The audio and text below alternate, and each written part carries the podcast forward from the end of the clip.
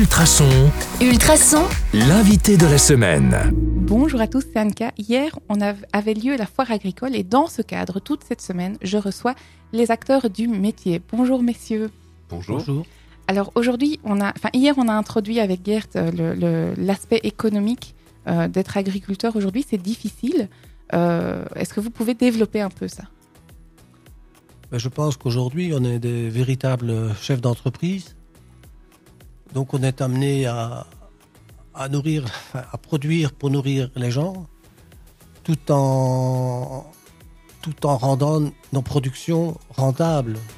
Nous devons payer notre matériel, payer nos loyers, payer nos achats, faire vivre notre famille. Donc, on n'est pas des, C'est une question compliquée. C'est une question très très compliquée. Mais pour bien travailler, il faut être rentable. Ça, je vois Pascal qui fait oui de la tête. Donc Pascal Rigaud et je viens euh, ici à Nivelles. Euh, c'est quoi Qu'est-ce qui se passe dans votre tête? Dites-nous.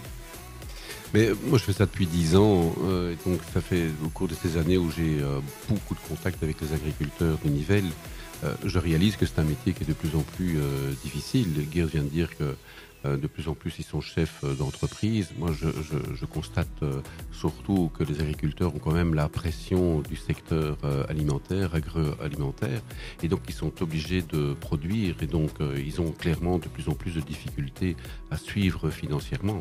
Euh, c'est surtout ça que je, je- je constate depuis, euh, depuis des années.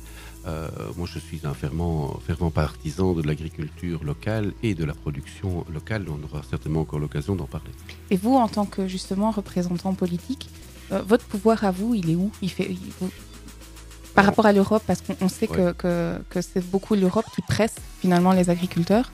Alors, Euh, essentiellement, un rôle de soutien. Une commune euh, soutient euh, ses agriculteurs parce qu'effectivement, c'est l'Europe et la région wallonne qui euh, euh, financent euh, l'agriculture. Nous autres, on n'a pas euh, ces moyens-là, bien entendu. Et le soutien, ça se traduit notamment par l'organisation de la foire agricole, divers autres soutiens aussi, puisque lorsqu'il y a des problèmes de dégâts aux cultures, ben, la, la commune joue un rôle pour euh, mobiliser euh, tous les acteurs pour faire en sorte qu'il y ait des indemnisations.